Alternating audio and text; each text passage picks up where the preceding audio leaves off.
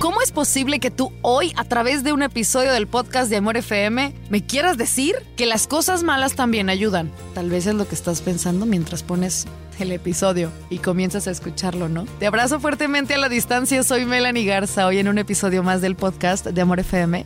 Pues sí, las cosas malas también ayudan. Yo tengo morning show todos los días, de lunes a viernes al menos, de 6 a 11 de la mañana.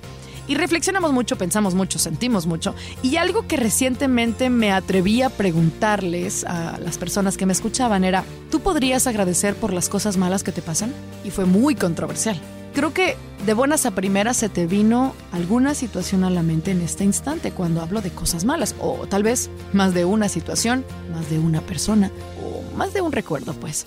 Y en ocasiones, el sentimiento de tristeza, de rencor o de remordimiento es tan grande que no nos atreveríamos a decir gracias por eso que me pasó. No me atrevería a decir gracias porque me rompieron el corazón o no me atrevería a decir gracias porque me corrieron de la chamba. Uh, o no me atrevería a decir gracias porque estoy en enfermedad o gracias porque no lo sé. ¿Cuál es tu situación mala?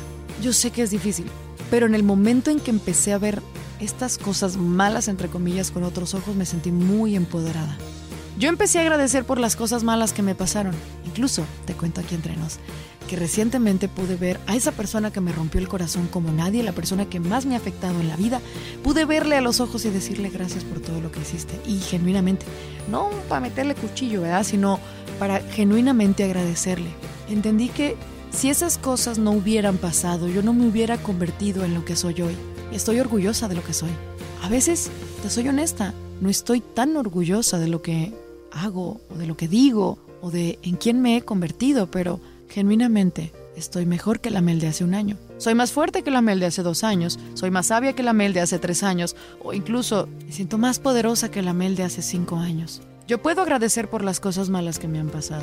Deja que los malos momentos y las desilusiones te conviertan en una persona más fuerte, en una persona más sabia, más inteligente, más humilde, más sencilla, incluso más honesta pero no permitas que te transformen en quien no eres. Recuerdo que mi mamá constantemente me decía, no tienes que cambiar tu esencia por lo que hagan los demás, no permitas que eso pase.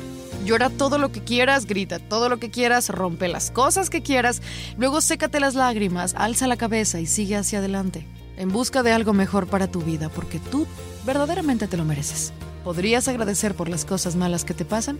Quizá hoy consideres la respuesta. Te regalo esta reflexión a través de un episodio más del podcast de Amor FM. Soy Melanie Garza. Hemos llegado al final de este episodio. Yo te abrazo genuinamente y te espero en mis redes sociales. Facebook, Melanie Garza, locutora en amor, Instagram y TikTok, arroba soy Melanie Garza. Te abrazo a la distancia. Ella es Melanie Garza. En Amor 90.9. Solo música romántica.